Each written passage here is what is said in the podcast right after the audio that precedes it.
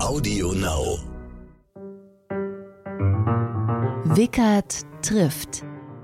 Malu Dreyer. Wahlspecial.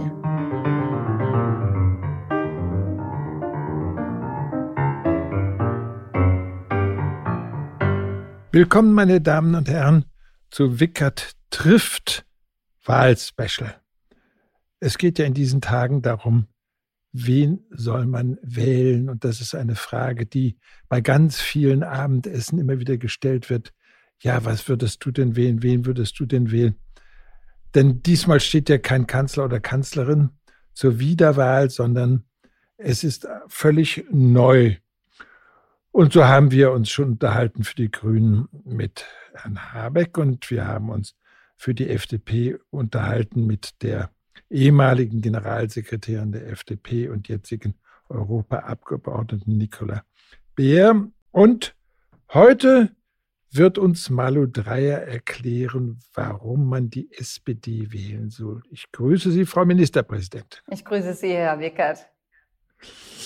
Frau Dreyer, es ist ja für Sie, glaube ich, gar nicht schwierig, das zu erklären. Sie sind nicht nur Ministerpräsidenten Rheinland-Pfalz seit vielen Jahren. Sie waren auch vorübergehend mal Co-Parteivorsitzende der SPD, wollten aber selber das Amt dann nicht annehmen. Es ist auch zu viel, Ministerpräsidentin und das Amt zu übernehmen.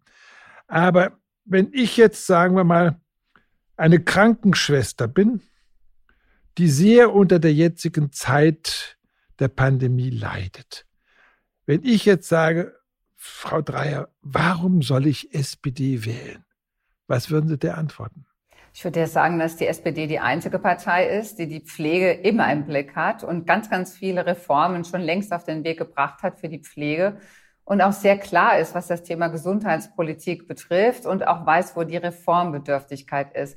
Und darüber hinaus gibt es neben der Pflege ganz viele andere Themen. Beispielsweise, dass wir Tarifverträge weiter stärken wollen. Die Krankenschwester hat in der Regel einen Tarifvertrag und das ist auch gut so. Die Altenpflegerin hat ihn nicht. Und umso wichtiger ist es, dass die SPD dafür gesorgt hat, dass die Pflegeversicherung in Zukunft nur noch dort eintreten wird, wo die Leistungsanbieter auch nach Tarif bezahlen.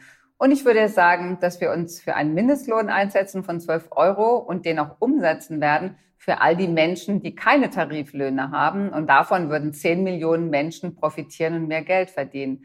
Aber auch für eine sichere Rente, weil wir davon überzeugt sind und auch die Partei sind, die ein Gesellschaftsbild vertritt, das Respekt für alle Menschen hat und vor ihrer Lebensleistung hat und deshalb klar ist, so wie wir die Grundrente durchgesetzt haben, dass wir auch sagen, viel, viel besser ist es noch, dass die Menschen so viel Geld verdienen, dass sie am Ende auch eine gute Rente haben und dass die Rente gesichert wird. Jetzt bei 48 Prozent, das ist unsere Zusage. Das hat auch etwas mit sozialer Sicherheit für die Menschen zu tun. Und last but not least noch eins. Deutschland ist ja Industrieland.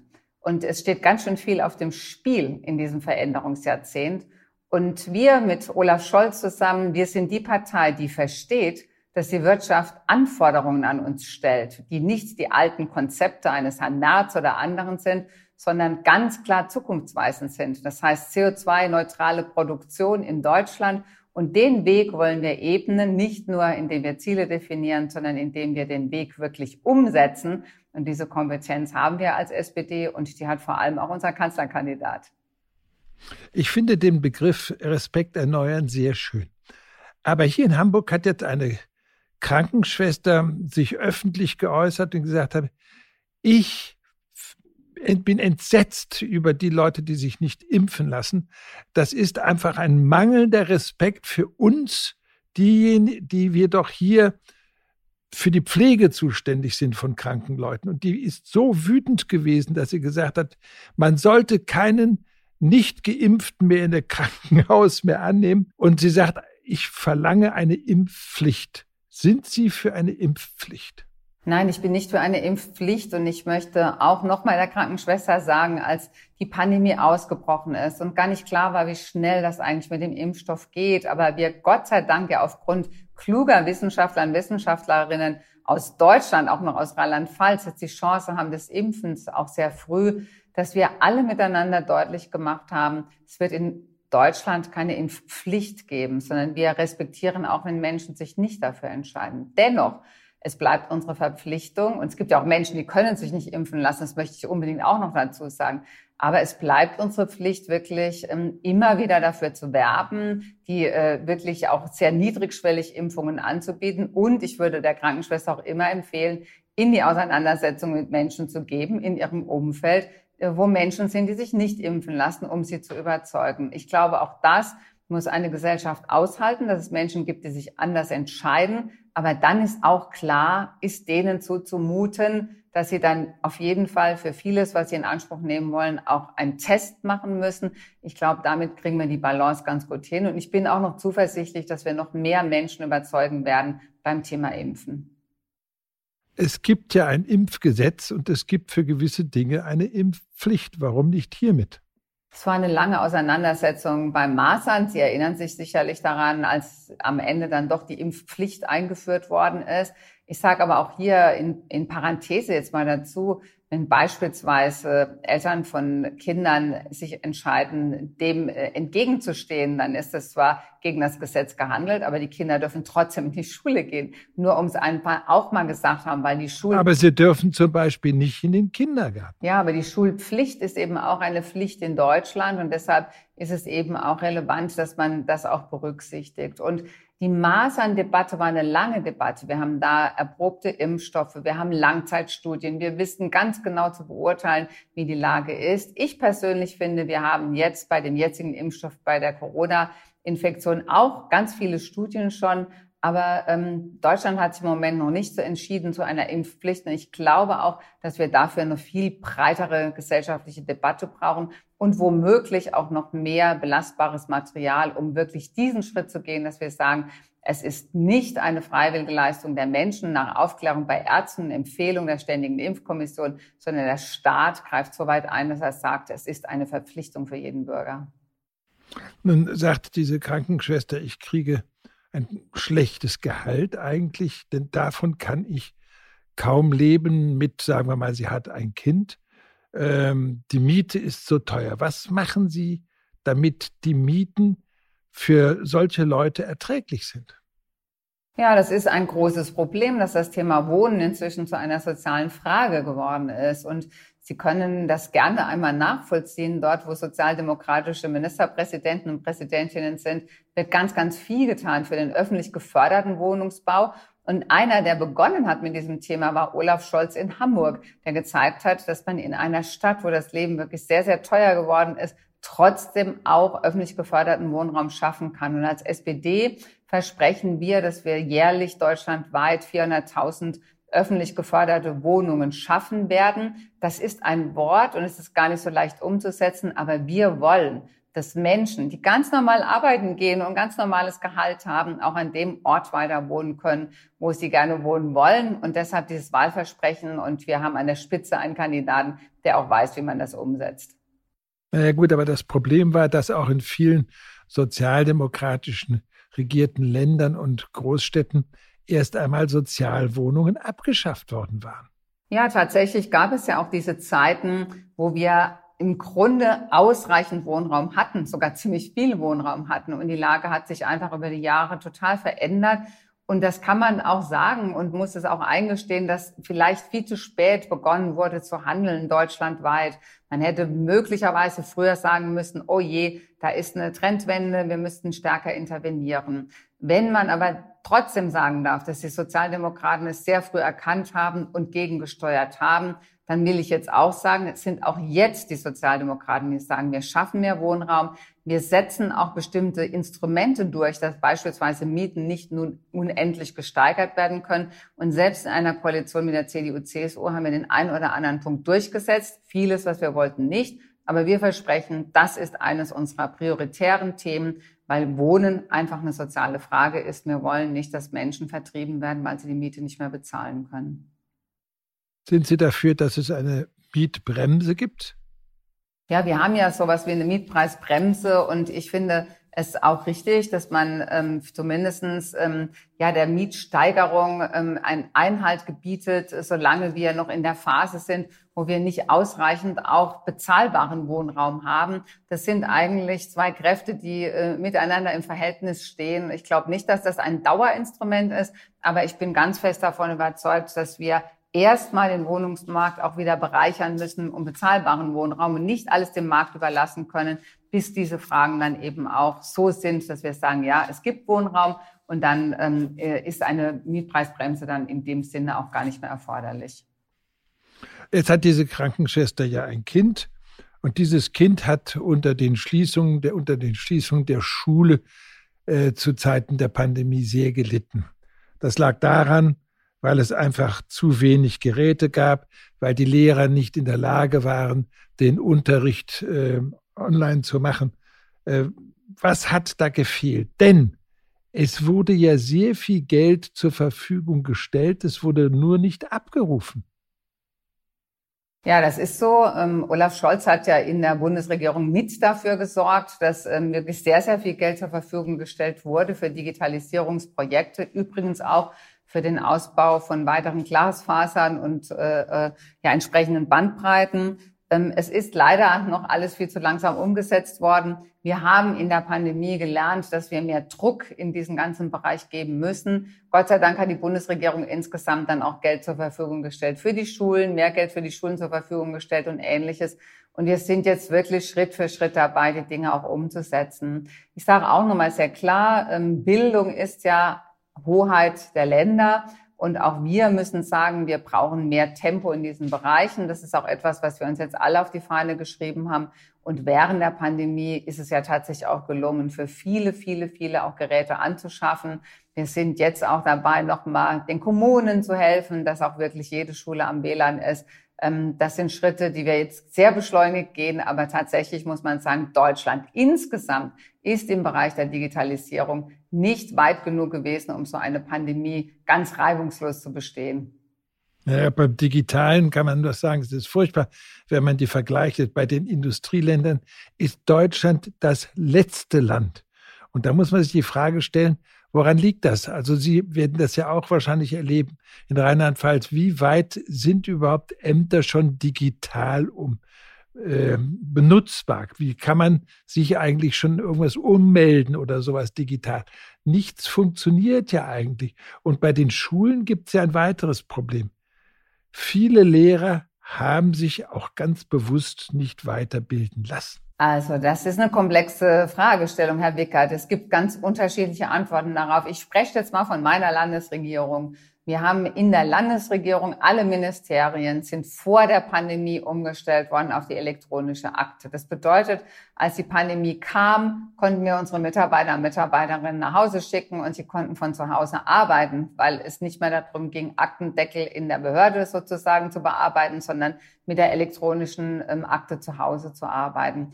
Ähm, in den Kommunen sind wir ganz unterschiedlich aufgestellt. Manch eine Kommune hat schon viel ähm, elektronisch, Manch eine hat es nicht, aber Sie können mir glauben, es gibt keinen Oberbürgermeister, keinen Landrat, keinen Bürgermeister, ähm, der nicht weiß jetzt in der Pandemie, dass wir da wirklich mit Hochdruck dran arbeiten müssen. Wir setzen zurzeit das Online-Zugangsgesetz um und das bedeutet, dass alle Services von den Ämtern, egal Bund, Land, Kommune, dass die wirklich perspektivisch von einer Plattform dann auch abgefragt werden und ähm, bedient werden können.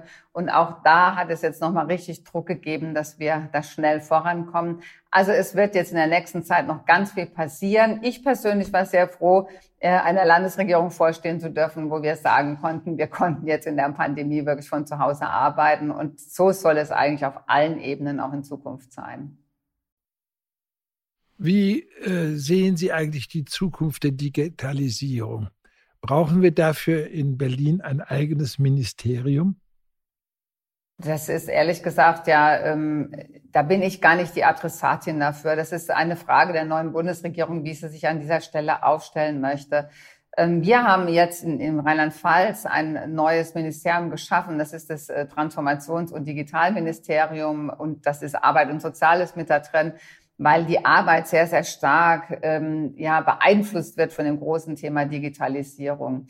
Ähm, Was auch klar ist, man braucht irgendwo eine Bündelung dieser Kompetenz, aber gleichzeitig müssen alle Ministerien verstehen, dass es überhaupt gar keinen gesellschaftlichen Bereich mehr gibt ohne Digitalisierung. Es ist völlig egal, ob Sie Gesundheitsminister sind, ob Sie Bildungsminister, Wissenschaftsministerin sind oder ob Sie ähm, Finanzminister sind. Es gibt keinen Bereich, wo die Digitalisierung keine Rolle spielt. Und deshalb brauchen Sie sicherlich eine Bündelung für das Thema Infrastruktur, beispielsweise Onlinezugangsgesetz. Wie geht's weiter mit den 5G? Äh, wie geht's weiter mit dem Ausbau von Breitband?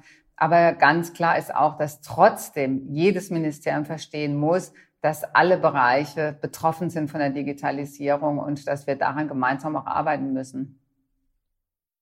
Nun ist der Kandidat der SPD der jetzige Finanzminister. Und natürlich wird auch darüber gesprochen, wie wird er, sollte er Kanzler werden, eigentlich mit den Finanzen umgehen.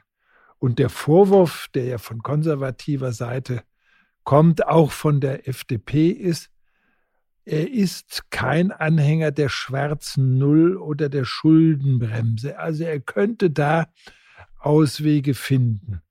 Wie sehen Sie das? Also ich habe Olaf Scholz immer als sehr verantwortungsvollen Finanzpolitiker erlebt. Er hat einen ganz klaren Blick darauf, ähm, wo es wichtig ist, dass ähm, die Finanzen einfach in Ordnung sind auf der einen Seite, aber auf der anderen Seite wenn bestimmte Krisen auch entstehen, dass ein Staat einfach investieren muss und dass er auch unterstützen muss. Und wenn ich jetzt einfach nochmal blicke auf die Krisen, die wir jetzt über, am Überstehen sind, die Pandemie beispielsweise, dann sieht man doch sehr, sehr deutlich, dass Olaf Scholz da genau das Richtige getan hat, nämlich geholfen hat, dass ein großes Paket zur Unterstützung der Wirtschaft auf den Weg gebracht worden ist, damit wir einigermaßen durch die Krise kommen. Und das hat sich auch bewährt. Es wäre doch völlig falsch, in so einem Moment auf Sparen zu drängen, wo tatsächlich unser Land Unterstützung und Investitionen braucht. Und was das Thema Investitionen betrifft, wir stehen in einem Veränderungsjahrzehnt. Ich kann das immer nur noch mal wiederholen. Sowohl der Klimaschutz, der Klimawandel, als auch eben die Frage der Digitalisierung verändert im Moment eigentlich die komplette Gesellschaft und die Arbeitswelt. Und da muss ein Staat auch bereit sein zu investieren in die notwendigen Ausgaben, Investitionen, damit wir wirklich ähm, diese Gesellschaft dann auch tragen können in eine Zukunft, die sich ja noch Zukunft nennen kann. Insofern geht immer mit einher, verantwortungsvoll mit Finanzen umzugehen, keine unnötigen Ausgaben, natürlich darauf zu achten, wohin geht das Geld und gleichzeitig aber die Investitionen zu tätigen, die notwendig sind, um den Staat, um die Gesellschaft auch voranbringen zu können. Nun gut, in der, im Grundgesetz steht ja die Schuldenbremse drin und die sagt, es darf Ausnahmen geben, wie in Fällen wie den jetzigen. Das ist gar keine Frage. Aber es gibt dann immer die Überlegung, kann man so schwarze Haushalte auch noch nebenbei vielleicht finden, wo man sagt, da kann ich ein paar Schulden parken oder sowas. Und davor warnen die Konservativen oder die FDP.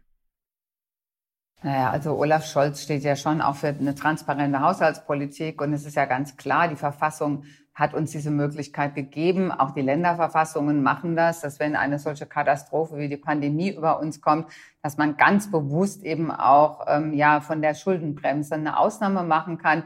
Aber die Verfassung verantwortet oder verlangt gleichzeitig auch wieder, dass wir ein Szenario entwickeln, wie wir eigentlich zurückkehren dann und wie wir diese Schulden oder diese Aufnahme von Geld zurückzahlen. Und genau dieses Szenario bildet oder davon weiß Olaf Scholz, wird er auch vorlegen oder legt vor, ist vollkommen klar, dass auch diese Schulden wieder zurückbezahlt werden auf die Strecke.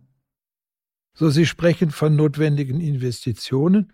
In Ihrem Programm heißt es ja auch, für ein hohes Niveau öffentlicher Investitionen will die SPD weiterhin Schulden machen, allerdings nur so viel, wie die Schuldenbremse es erlaubt.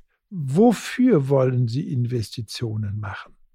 Ja, in die Zukunft. Das bedeutet zum Beispiel, dass wir den, die, den Klimawandel bekämpfen müssen und unsere Industrie und die Wirtschaft ähm, unterstützen müssen auf dem Weg in die Zukunft. Das bedeutet beispielsweise, dass wir mehr investieren im Bereich der erneuerbaren Energien, des grünen Wasserstoffes, der E-Mobilität. Aber es heißt auch, dass wir in Zukunft investieren, in Zukunft, wie es jetzt schon gelaufen ist, beispielsweise im Bereich der Bildung. Wir wollen darüber hinaus deutlich machen, dass wir eine Kindergrundsicherung brauchen, um die Krankenschwester, die Sie zitiert haben, mit ihrem Kind wirklich auch in die Lage zu versetzen, dass Kinder zu haben am Ende nicht bedeutet, dass man in eine Armutsgefahr kommt. Das sind ein paar Beispiele. Ich persönlich finde, es gibt viele Felder durch den Klimawandel und durch die Digitalisierung, wo der Staat deutlich machen muss, dass er bereit ist zur Investition zum Beispiel auch im Bereich der Mobilität. Es wird nicht gehen, dass wir neue Mobilitätskonzepte auflegen und der Staat sagt, aber dafür habe ich kein Geld. Das wird nicht funktionieren. Das Schreckliche ist ja bei der Mobilität, dass die Deutschen so unglaublich bürokratisch sind. Ich möchte daran erinnern, dass die Bundesrepublik Deutschland mit der Schweiz im Jahre 1996 einen Staatsvertrag abgeschlossen hat. Da geht es um den Bahnverkehr so, und die Deutschen haben gesagt, wir sind bereit, auf unserer Seite die Schienennetze anzupassen. Es ist jetzt aber so, dass wahrscheinlich erst im Jahre 2041 die Deutschen soweit sind, das durchzuführen, was sie 1996 versprochen haben. Ist das nicht furchtbar? Ich kenne diese Vereinbarung nicht, Herr Wicker, das tut mir jetzt wahnsinnig leid, aber äh, die, das wäre eine echte Frage an Herrn Scheuer. Weiß ich nicht, warum das jetzt gerade so lange dauert. Ähm, ich weiß auf jeden Fall, die Schweiz ist ziemlich gut, was den Bahnverkehr betrifft. Und wir können uns ein echtes Beispiel nehmen. Und eines hat es auf jeden Fall schon mal gebracht.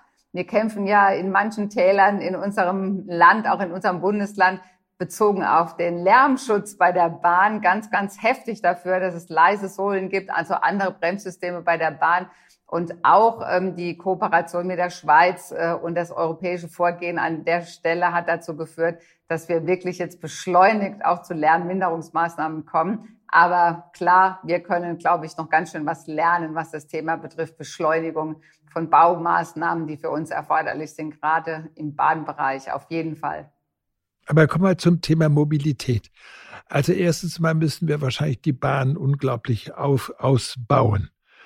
Ähm, sind Sie dafür, dass man Schiene und Bahnverkehr trennt? Also wir müssen die Mobilität stärken und dazu gehört der komplette Schienenverkehr und natürlich auch der ÖPNV.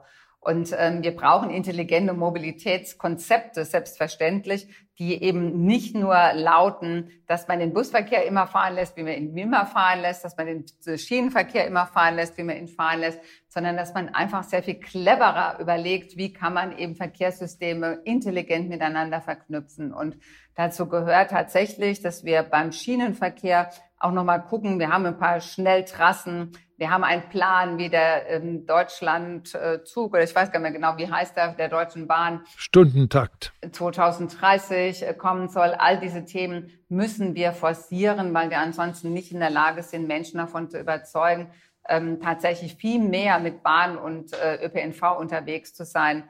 Äh, und genau dasselbe gilt eigentlich auch für, gilt auch für die Güter.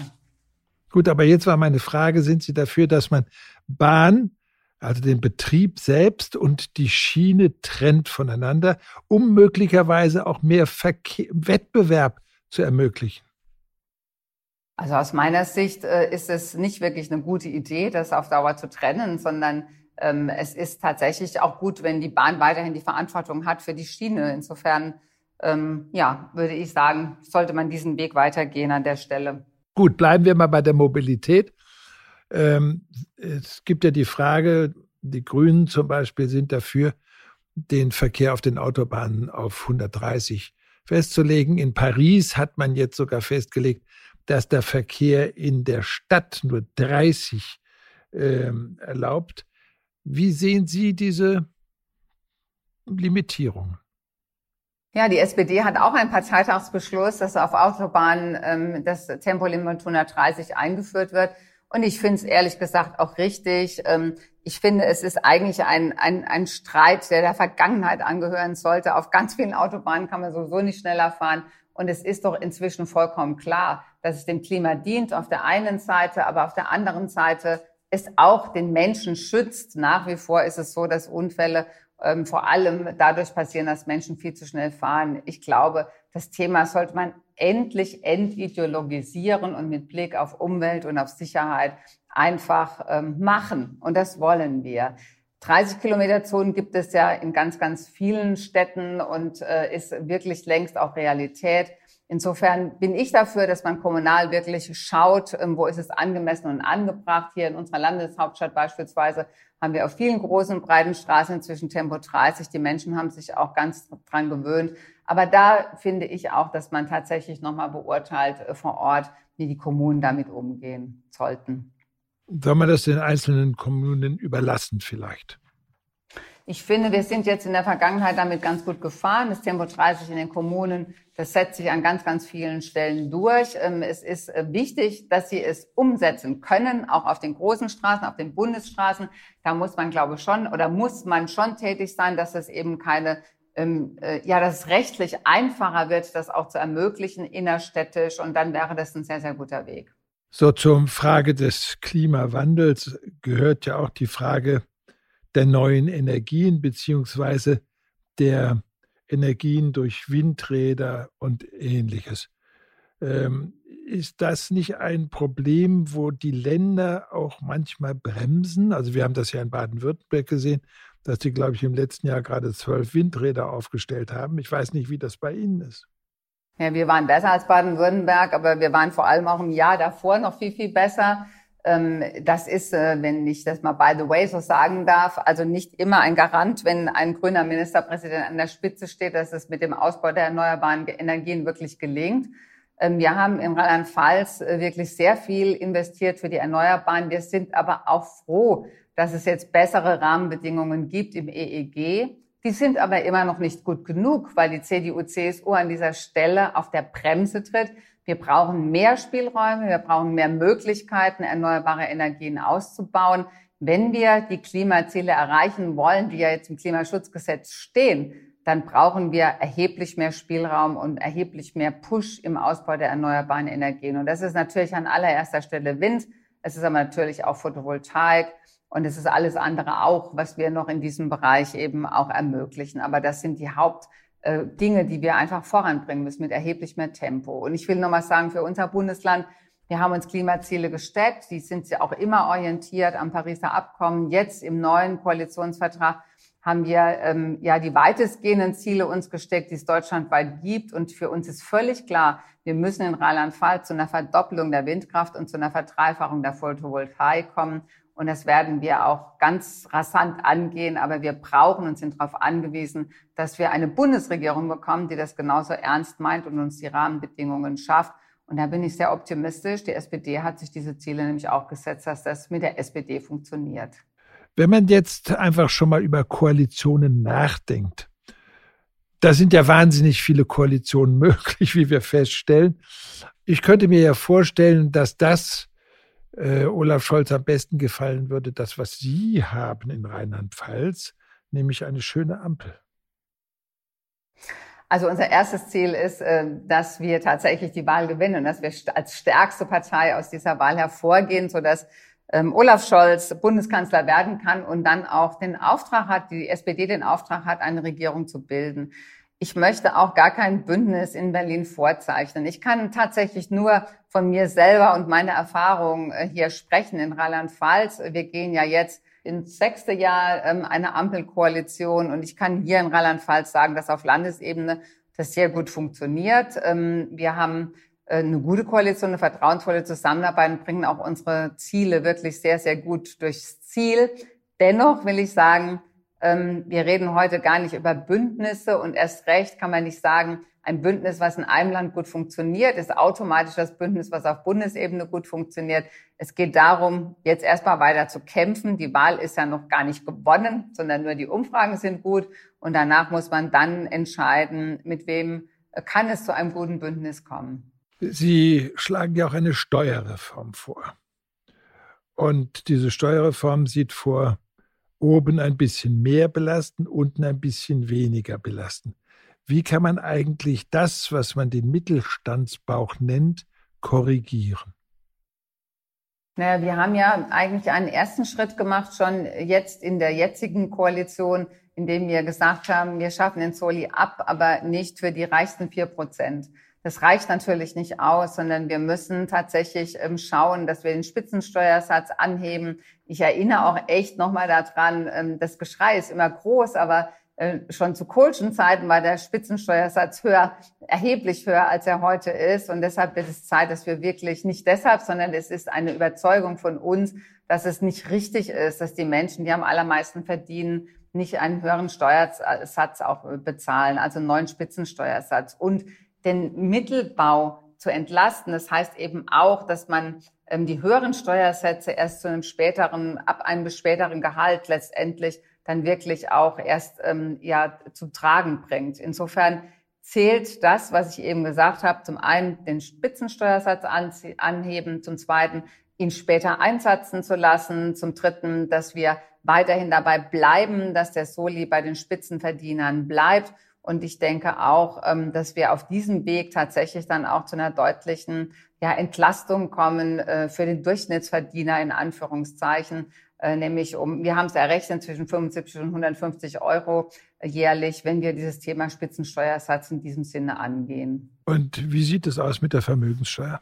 Ja, natürlich, die Vermögenssteuer ist auch in unserem Plan und in unserem Zukunftsplan der Steuersatz äh, von einem Prozent für sehr hohe Vermögen hohe persönliche Freibeträge dabei eben auch zu berücksichtigen. Und damit ist die Belastung konzentriert sich auf besonders vermögende Teile der Bevölkerung. Und ähm, das ist eben dann auch die Grundlage, ähm, auf der wir auch ein bisschen mehr Gerechtigkeit eigentlich in die Steuersituation in unserer Gesellschaft bringen können. Es ist ja ein Problem in Deutschland, dass man ganz häufig sagt, Gerechtigkeit gibt es bei uns nicht mehr. Die Reichen werden immer reicher und die Schere nimmt immer mehr zu. Sehen Sie das auch so?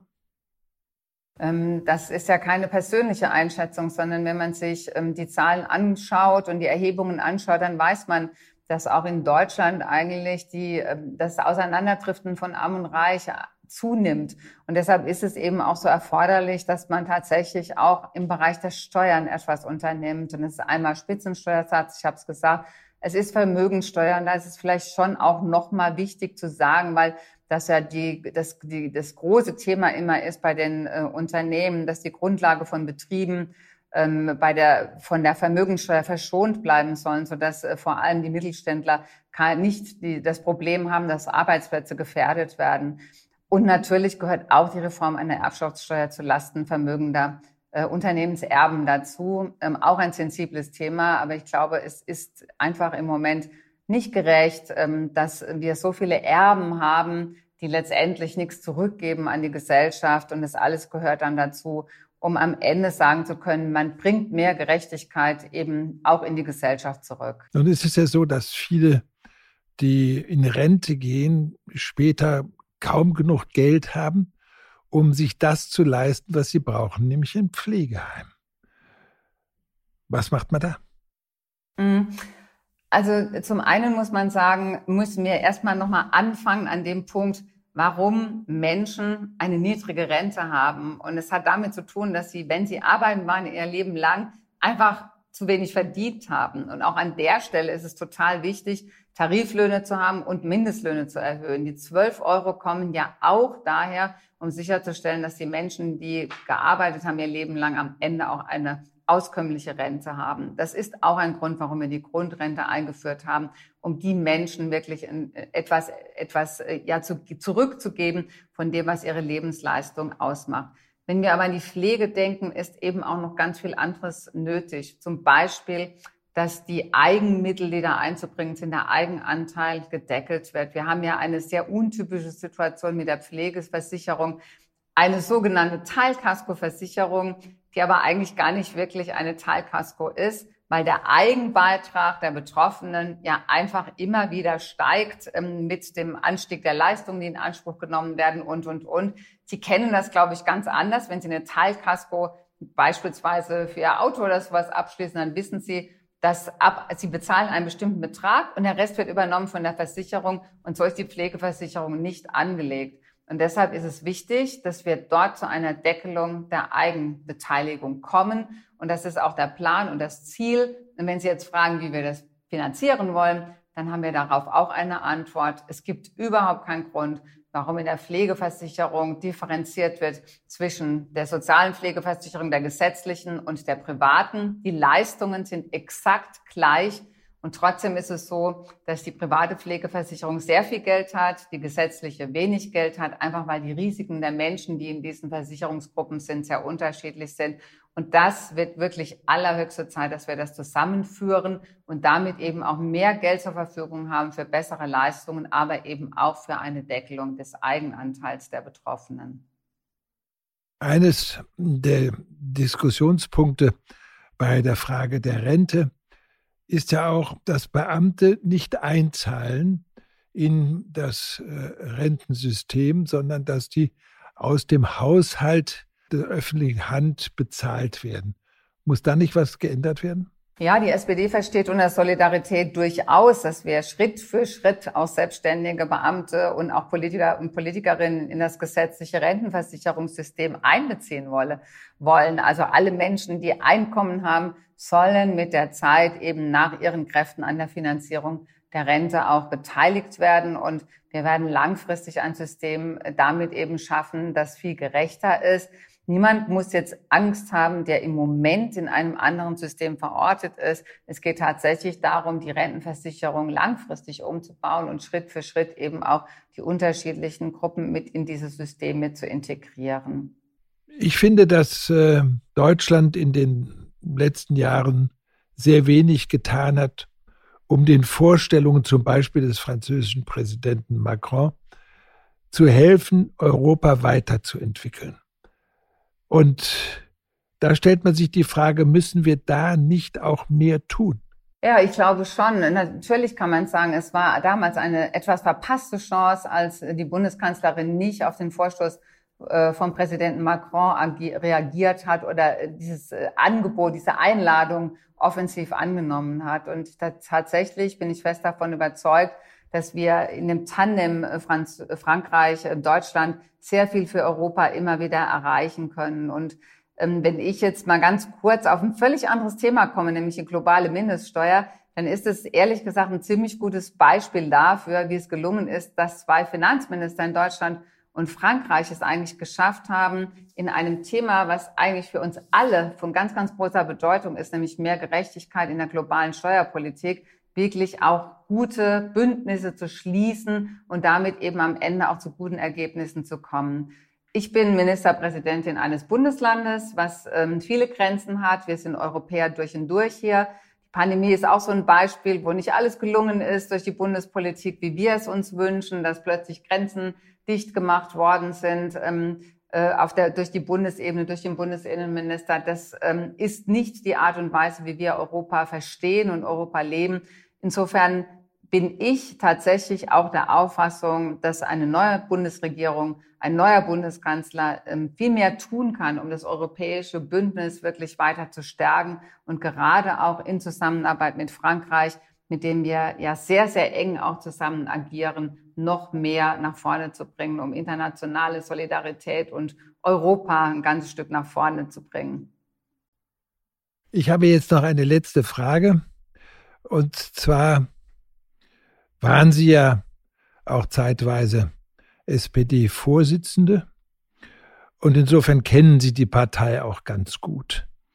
Was antworten Sie Leuten, die sich vor Kevin Kühnert und Frau Esken fürchten?